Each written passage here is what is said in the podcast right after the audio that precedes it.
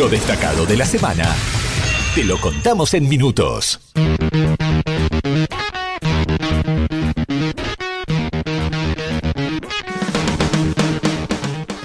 Lunes.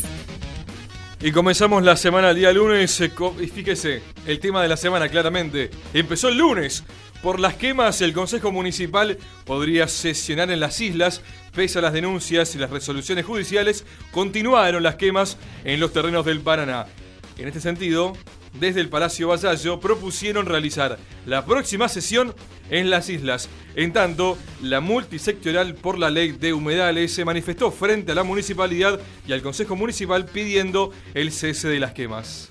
Se exigirá un hisopado negativo para ingresar a la provincia. Un nuevo decreto del gobierno santafesino solicita el análisis para evitar el ingreso al territorio provincial de personas que llegan de AMBA, o sea, el área metropolitana de Buenos Aires, y Chaco, y que no cumplan con los requisitos sanitarios. La medida no rige para las otras cuatro provincias que limitan con Santa Fe. Tarde. Martes.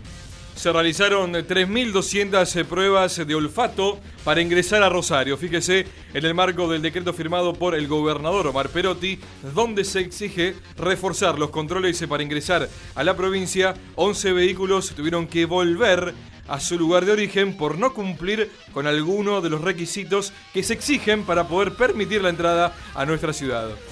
Prisión perpetua por el femicidio de Julieta del Pino. Según investigaciones, el fiscal de la causa Matías Merlo destacó que entre el detenido y la víctima existía un vínculo, por lo que le da un sustento para solicitar la prisión perpetua del acusado.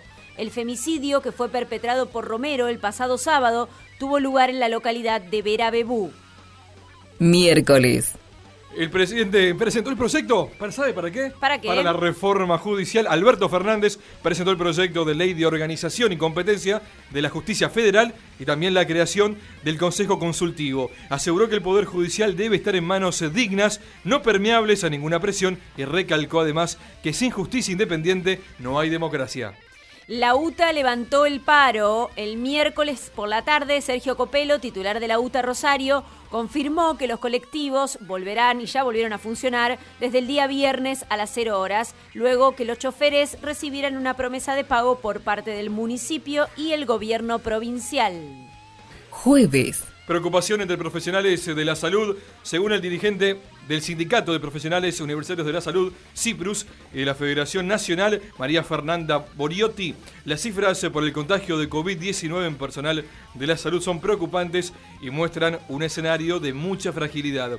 Detalló que en todo el país hay más de 12.000 trabajadoras de la salud contagiados. En tanto, unos 20 empleados del Hospital Privado de Rosario dieron positivo al testeo por coronavirus. Hafkin pidió ayuda financiera al gobierno provincial. En el marco de la deuda que mantiene la Municipalidad de Rosario con el gobierno de la provincia por 1.633 millones de pesos, el intendente Pablo Hafkin se reunió con el ministro de Economía santafesino, Walter Agosto, para solicitar un salvataje que le permita afrontar la deuda, a razón de que la primera cuota debe abonarse justamente ahora, en el mes que iniciamos, agosto. Viernes.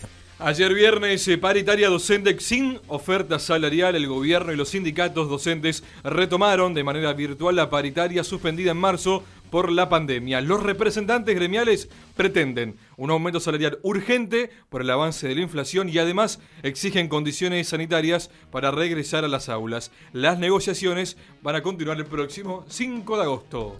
Alberto Fernández derogó el decreto de intervención de Vicentín. El presidente de la Nación lo informó a través de las redes sociales con duras críticas al juez que interviene en el concurso por no dejar conocer el pasivo de la empresa. Miles de trabajadores y cientos de acreedores en vilo.